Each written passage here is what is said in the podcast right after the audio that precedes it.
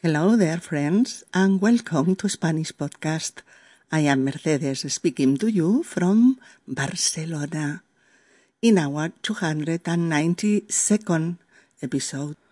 He asked me to learn him money, subjunctive um, 17. We continue to work uh, substantive sentences with indicative, infinitive, or subjunctive, with the verbs of influence, feeling, and desire.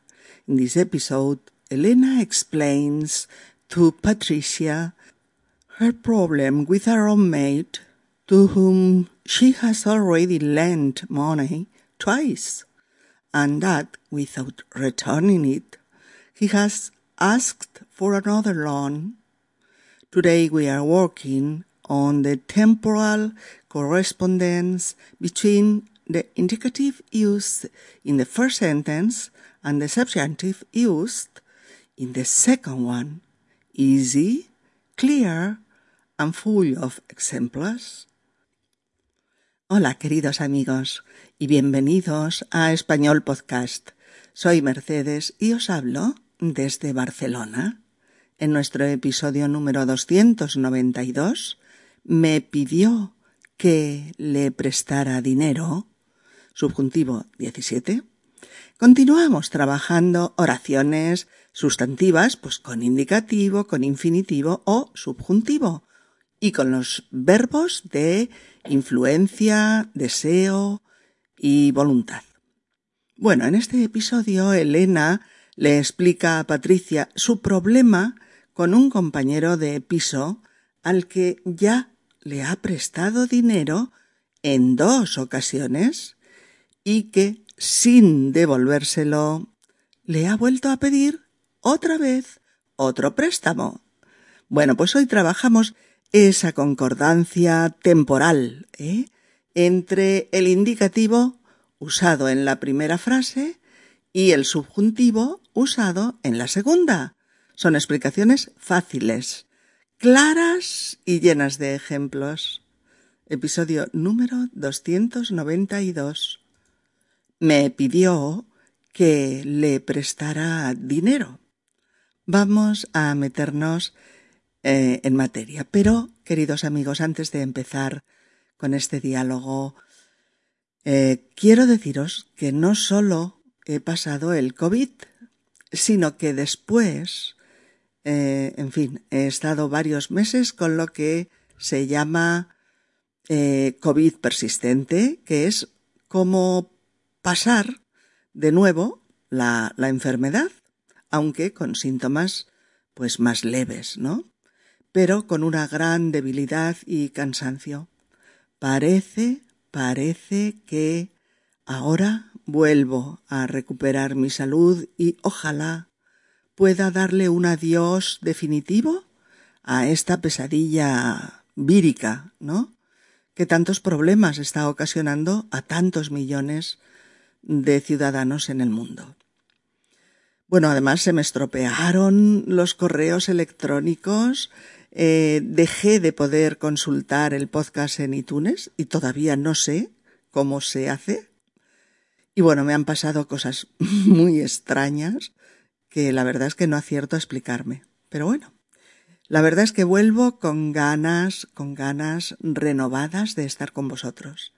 Mm, de aportaros pues nuevos temas y nuevos recursos para que podáis mejorar vuestro español.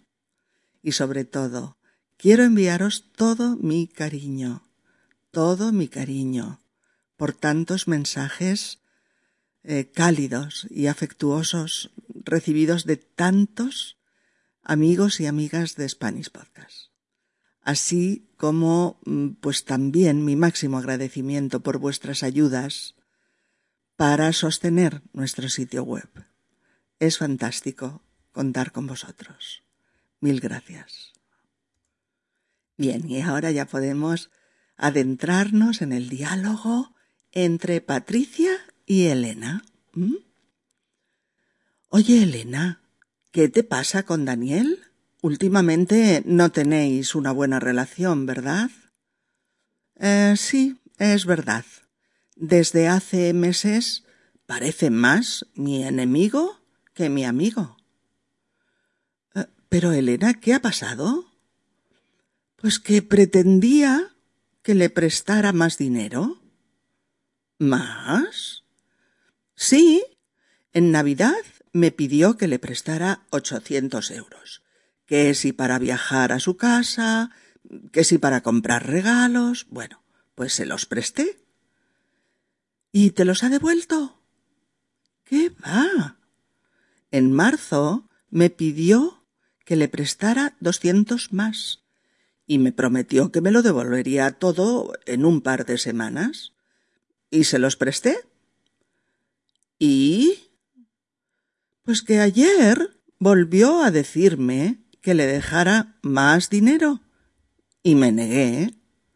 Y además le dije que me devolviera lo que me debe, porque yo necesito el dinero, lo necesito para vivir, igual que él, pero es que además es mi dinero.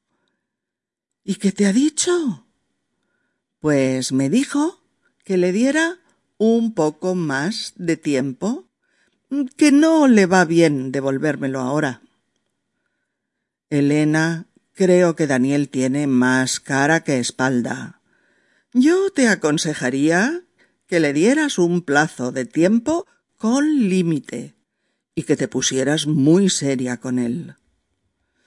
Desde luego, desde luego, Patricia, mira si tiene jeta que me dijo que no me pusiera tan estricta con la devolución. ¿Estricta?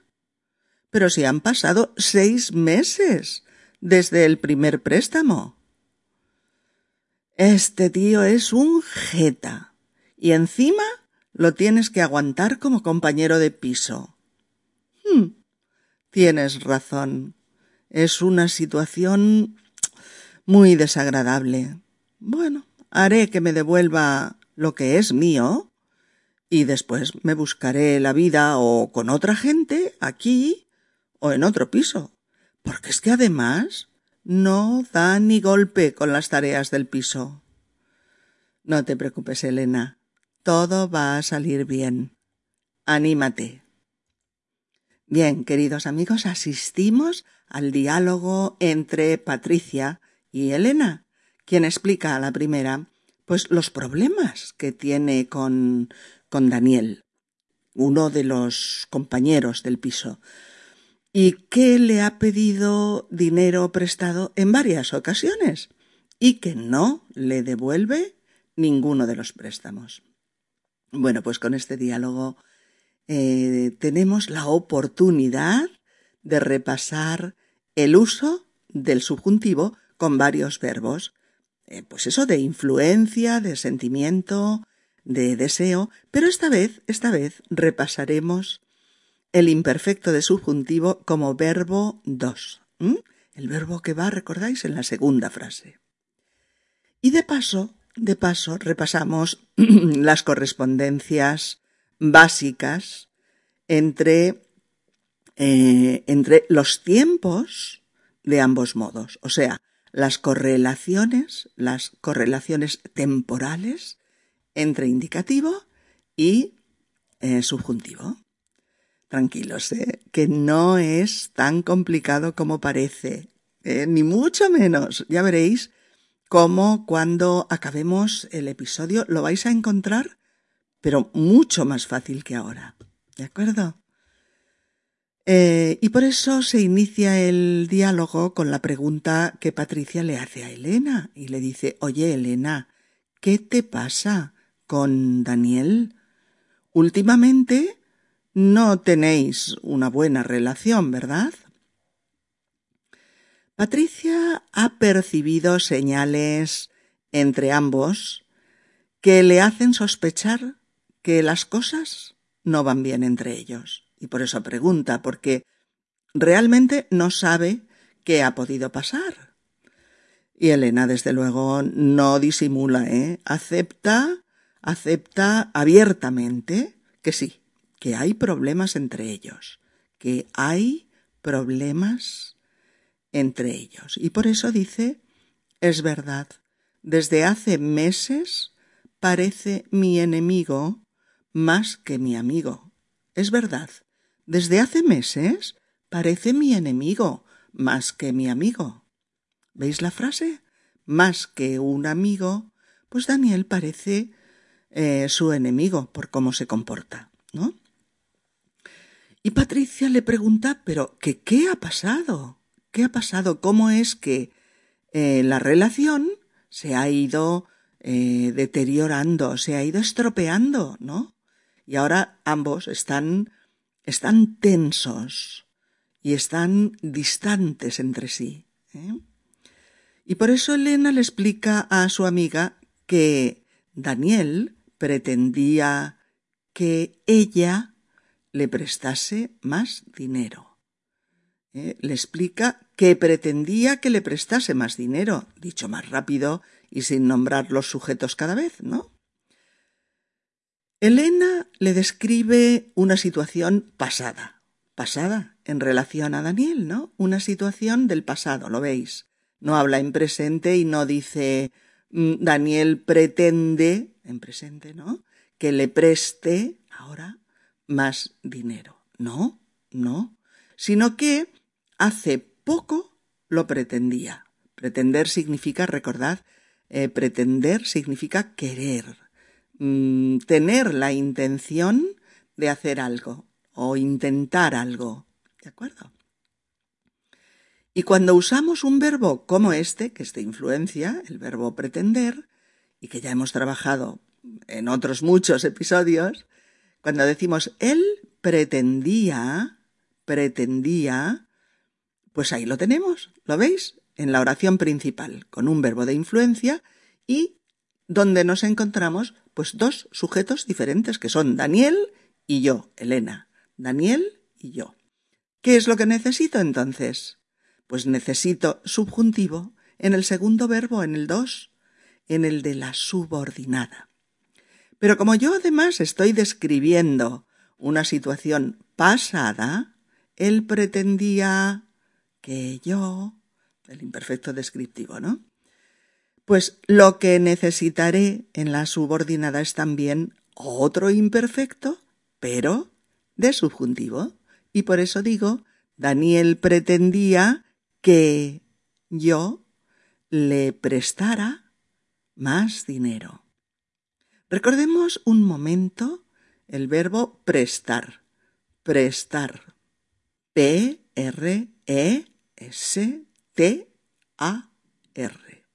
Prestar. Prestar. Tú puedes prestar, pues, tu coche, por ejemplo. O le puedes prestar un vestido a una amiga. O puedes prestarle dinero a alguien porque prestar es darle algo a alguien, ¿vale? A condición, a condición de que te lo devuelvan, de que te devuelvan el coche, el vestido, el dinero o lo que sea. Bueno, ahora que ya sabemos eh, el significado de prestar, pues volvemos a esa correspondencia temporal que estábamos viendo. Mirad amigos, esta es la correspondencia básica típica de este tipo de oraciones y con este tipo de verbos. ¿eh? Es la correspondencia entre los dos imperfectos, el de indicativo y el de subjuntivo. Ya sé que para que os quede mucho más claro, vamos a necesitar una batería de ejemplos que os hagan entender el mecanismo de funcionamiento de esta correspondencia. Por ejemplo, Sergio quería que me cortara el pelo pero le he dicho que ni hablar, que me encanta mi melena. ¿Veis? Es Sergio quería que yo me cortara el pelo. Imperfecto de indicativo, imperfecto de subjuntivo. Dos sujetos y el qué de nexo entre ambas oraciones. O el profesor insistía en que leyéramos más, pero no le hacíamos caso. ¿Mm? El profesor insistía en que leyéramos. O mi ex siempre me proponía que viajáramos a destinos turísticos muy aburridos y muy poco románticos. O mi abuela nos decía que hiciéramos caso a nuestro corazón y a nuestra razón a partes iguales. ¿Mm? O bien, Sara se avergonzaba de que su hermano tuviera una discapacidad. Ella era una persona malvada y cruel. O mi padre siempre nos pedía a todos los hijos que no estuviéramos tristes por su muerte y le recordáramos lleno de vida. ¿De acuerdo?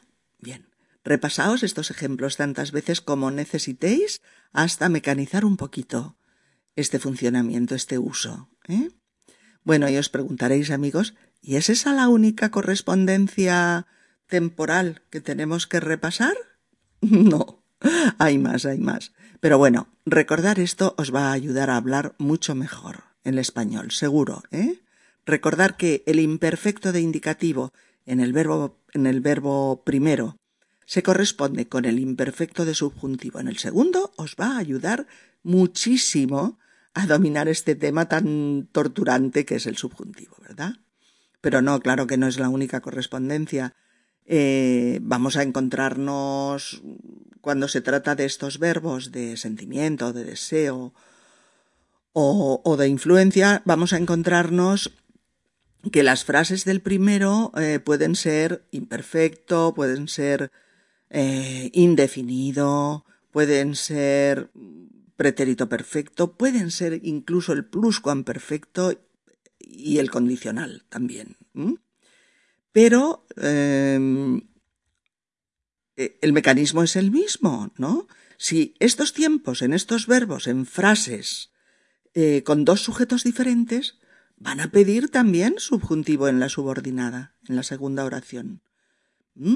Entonces, ya sé que esto complica, complica las cosas y queda un poco de dolor de cabeza, pero bueno, esto será hasta que veáis los ejemplos, porque a partir de los ejemplos lo vais a ver claro, ¿vale? Ay, que no se me olvide. Eh, o sea, hay que tener mucho ojo porque son normas básicas, pero que tienen excepciones como todo. Pero nosotros nos quedamos con lo básico, no lo podemos Em, abarcar todo y conocer todas las excepciones porque nos volveríamos un poco turulatos. Mirad, por ejemplo, en una correlación de imperfecto de indicativo imperfecto de subjuntivo, pues eso. Yo no quería que me dejara, pero lo hizo. Rompió nuestra relación. Correlación indefinido imperfecto de subjuntivo, por ejemplo, no le toleré que me gritara de aquella manera o condicional imperfecto de subjuntivo como yo querría que viniera a mi fiesta, pero no vendrá porque es que ya no le importo nada. O correlación condicional compuesto eh, con, con imperfecto de subjuntivo, como por ejemplo, yo habría querido que nos casáramos, pero Pedro no es partidario del matrimonio. ¿Lo veis? Venga, que os pongo media docena de ejemplos más y luego ya seguimos explicando. Eh, por ejemplo, me gustaría que saliéramos juntos más a menudo. Oh, me gustó mucho que me besaras aquella noche en la playa. Oh, me habría gustado mucho que vinieras a mi boda. No me gustaba nada que siempre llegaras tarde a nuestras citas. Eso pasaba en el pasado, cuando salíamos juntos. O me ha encantado que te acordaras de que hoy era nuestro aniversario. Bueno, de momento nos quedamos con estas correspondencias. En todas, en el verbo dos, imperfecto de subjuntivo. En todas, en el verbo dos, está el imperfecto de subjuntivo. ¿De acuerdo?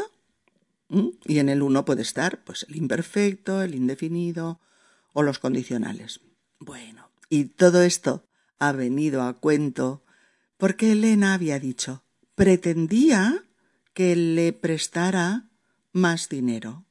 Daniel pretendía que yo le prestara más dinero. Y su amiga Patricia, claro, se sorprende y le dice ¿Más? Y Elena le explica, sí, en Navidad me pidió que le prestara ochocientos euros, que si para viajar a su casa, que si para comprar regalos, bueno, se los presté. Aquí Elena habla de un momento puntual del pasado, que es la Navidad, y por eso ha usado el pretérito eh, indefinido. En Navidad me pidió, en Navidad me pidió que le prestara, ¿vale?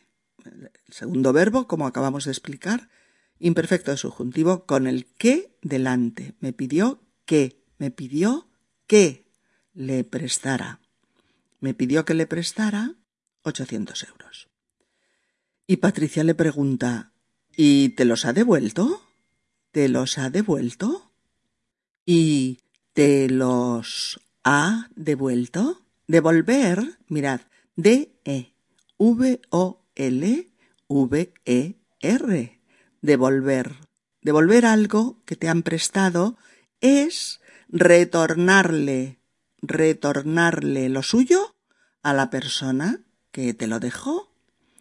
Eh, mirad, es, interesante que dominéis un poquito este, este verbo. Os, os comento unos ejemplos. Por ejemplo, mi padre me ha prestado el coche durante el fin de semana, pero se lo tengo que devolver mañana lunes. Oh, la hipoteca que tengo con el banco durará aún diez años. Tengo que devolver aún cien mil euros.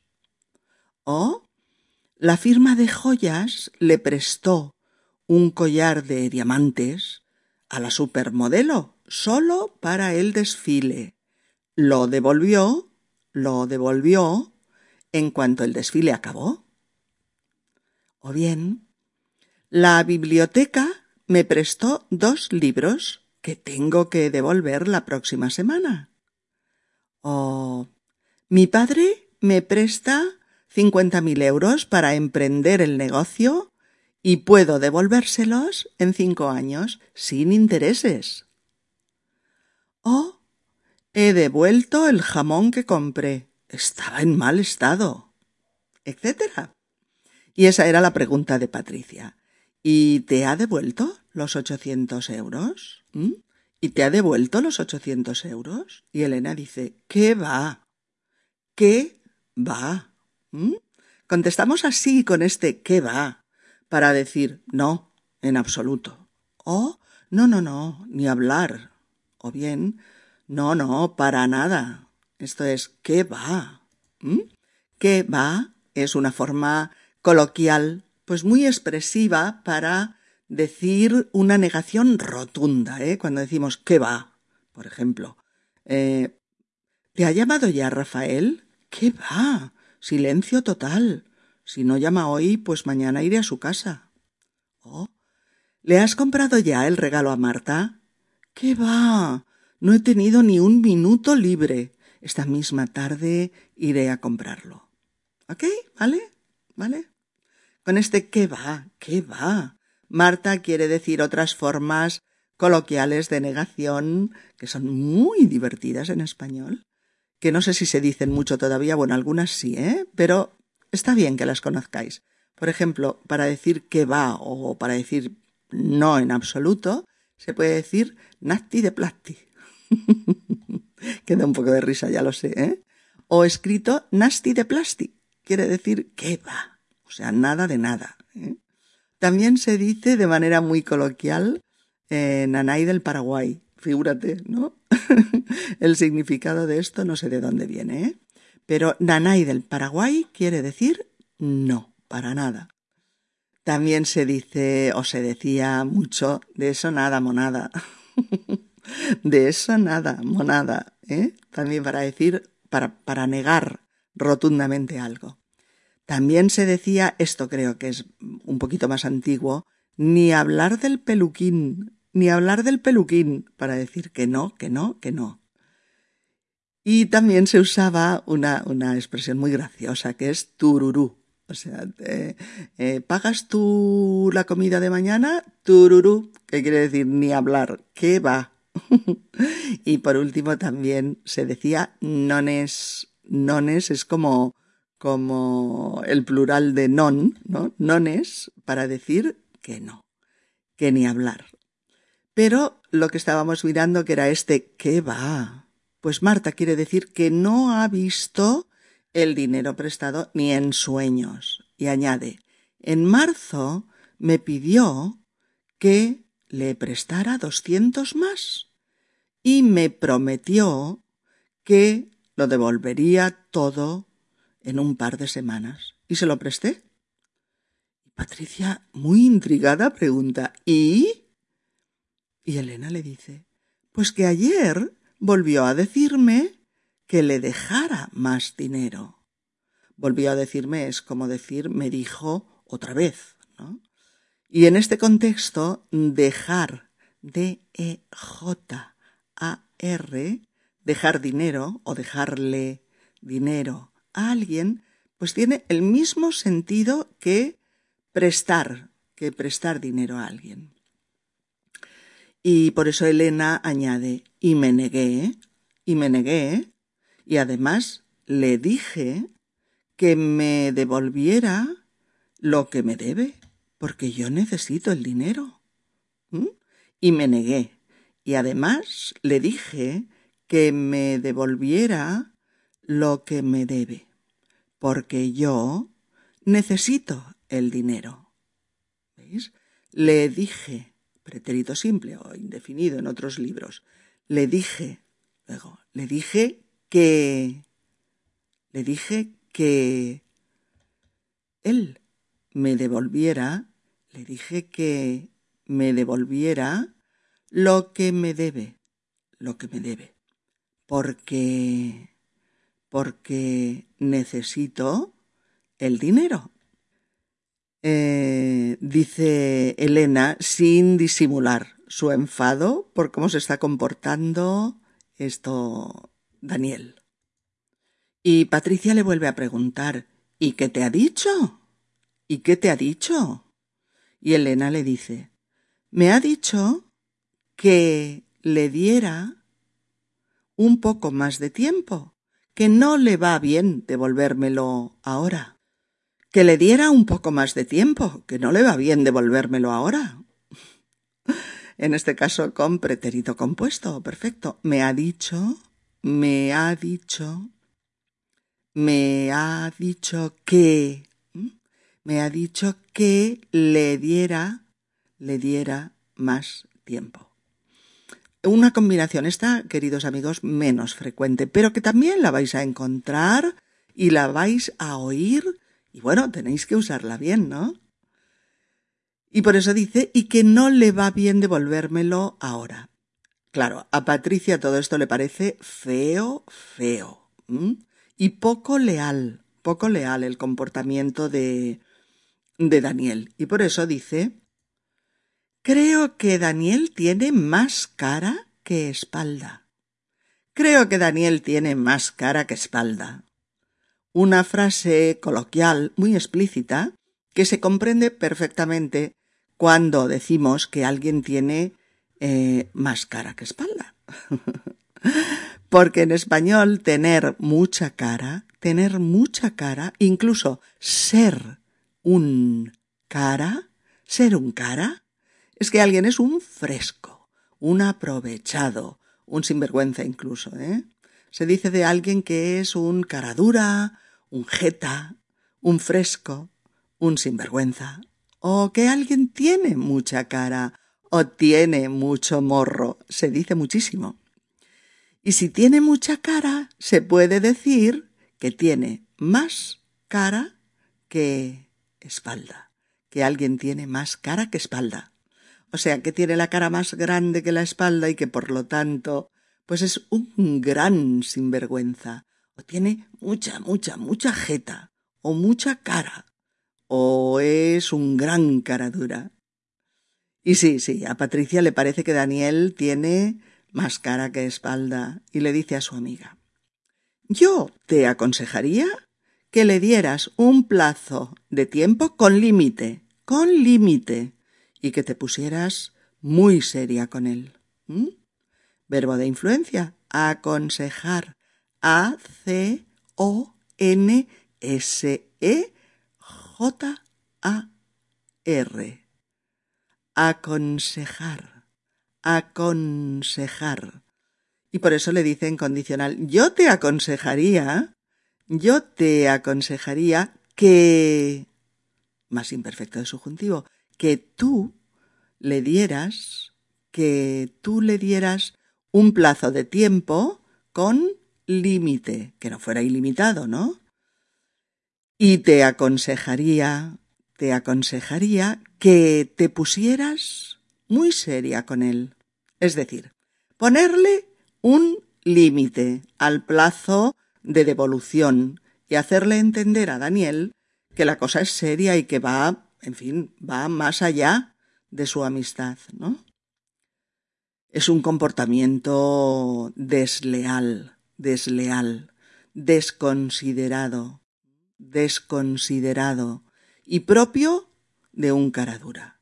Y por lo tanto, se acabaron las consideraciones con él. No se las merece. Y Elena pues está de acuerdo con Patricia. Por eso le dice Desde luego, mira, mira si tiene jeta que me dijo que no me pusiera tan estricta con la devolución. ¿Estricta? Pero si han pasado ya seis meses. Y Patricia muestra su desprecio por la falta de ética de alguna gente. Y por eso dice, este tío es un jeta. Este tío es un jeta. Recordad que este coloquialismo puede decirse, este tío es un jeta, pero también este tío tiene mucha jeta. Jeta con J, ¿eh? J-E-T-A. Jeta. Como sinónimo de caradura, eh, desvergonzado, fresco, etc. Y Patricia se lamenta de otra cosa. Y por eso dice, este tío es un jeta y además lo tienes que aguantar como compañero de piso.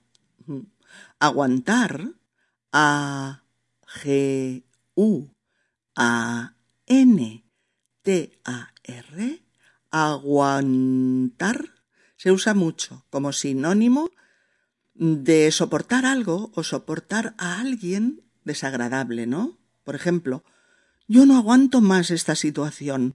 Doce horas de trabajo continuado son demasiado para mí.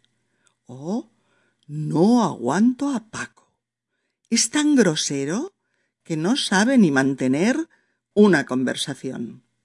Oh, tengo que ir al reumatólogo. No aguanto más el dolor del codo.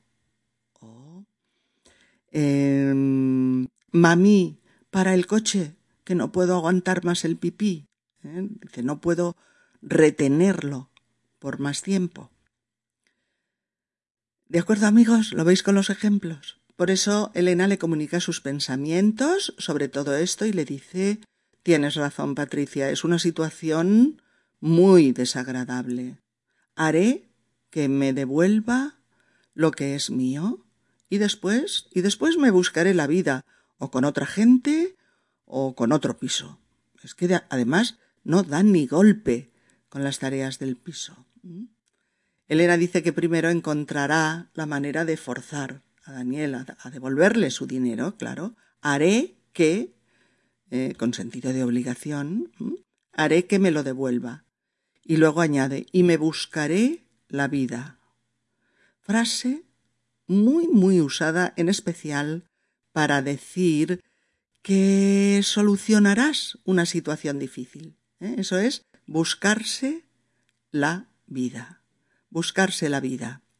Por ejemplo, cuando tú te buscas la vida, eh, eh, es que tú te las arreglas mm, tú solo, ¿vale?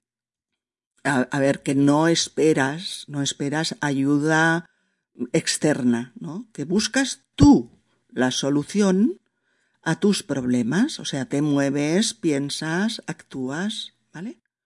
Es una frase, es una frase coloquial para expresar eso, que te las arreglas por ti mismo o por ti misma, que eres autónomo, que eres suficiente para arreglar tus problemas y que no te asustas ante los obstáculos. Por ejemplo, eh, hablando por teléfono.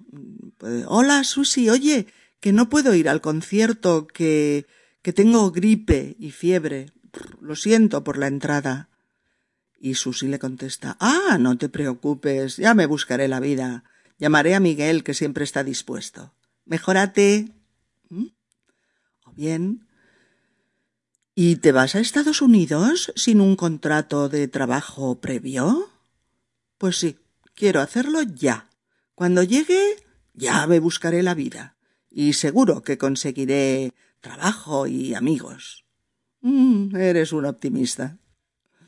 Por eso Elena dice que se buscará la vida en el sentido de no agobiarse ante las dificultades. Es decir, solucionará la cuestión de recuperar sus préstamos y luego pues ya verá qué hace, a ver si logra que Daniel eh, se vaya del piso, porque además no ayuda nada en las tareas del piso. A eso se le llama no da ni golpe, no da ni golpe. o ella se irá a vivir a otro piso. Pues ya se verá. Pero se buscará la vida como ha hecho siempre. Y a Patricia le parece el plan adecuado y anima a su amiga a llevarlo adelante. Y por eso le dice no te preocupes, todo va a salir bien, anímate. Bueno amigos, ahora vamos a escuchar de nuevo el diálogo a una velocidad de habla un poquito más normalizada. Allá vamos. Oye, Elena, ¿qué te pasa con Daniel? Últimamente no tenéis una buena relación, ¿verdad? Sí, es verdad. Desde hace meses parece más mi enemigo que mi amigo. Pero Elena, ¿qué ha pasado? Pues que pretendía que le prestara más dinero. ¿Más? Sí. En Navidad me pidió que le prestara ochocientos euros, que si para viajar a su casa, que si para comprar regalos. Bueno, y se los presté. ¿Y te los ha devuelto? ¿Qué va? En marzo me pidió que le prestara doscientos más y me prometió que me lo devolvería todo en un par de semanas. Y se los presté. ¿Y? Pues que ayer volvió a decirme que le dejara más dinero. Y me negué. Y además le dije que me devolviera lo que me debe porque yo necesito el dinero. Es que lo necesito para vivir igual que él. Pero además es mi dinero. ¿Y qué te ha dicho? Pues me dijo que le diera un poco más de tiempo, que no le va bien devolvérmelo ahora. Uy, creo que Daniel tiene más cara que espalda. Yo te aconsejaría que le dieras un plazo de tiempo con límite y que te pusieras muy seria con él. Mm, desde luego. Mira si tiene jeta que me dijo que no me pusiera tan estricta con la devolución. ¿Estricta? Pero si han pasado seis meses desde el primer préstamo. Ese tío es un jeta. Y encima lo tienes que aguantar como compañero de piso. Tienes razón. Es que es una situación muy desagradable. Haré que me devuelva lo que es mío y después, pues me buscaré la vida o con otra gente aquí o en otro piso. Pero es que además no da ni golpe con las tareas del piso. Venga, Elena, no te preocupes. Todo va a salir bien. Anímate. Bueno amigos, si este podcast os ha resultado útil y os ayuda a progresar con vuestro español, vosotros también podéis ayudarnos a continuar con futuros podcasts haciendo una donación, a donation, en la página de inicio del sitio web de Spanish Podcast, www.spanishpodcast.org, donde pone ayuda a mantener esta web, donar. Please help support my ongoing podcast by making a donation. The sole support for my work comes from listeners like you. It is easy to donate. You can donate by going to Spanish Podcast www.spanishpodcast.org O-R-G, and choose the option donar. Hasta la próxima. Un abrazo fuerte. Chao amigos. Junio de 2021. Ahí estamos.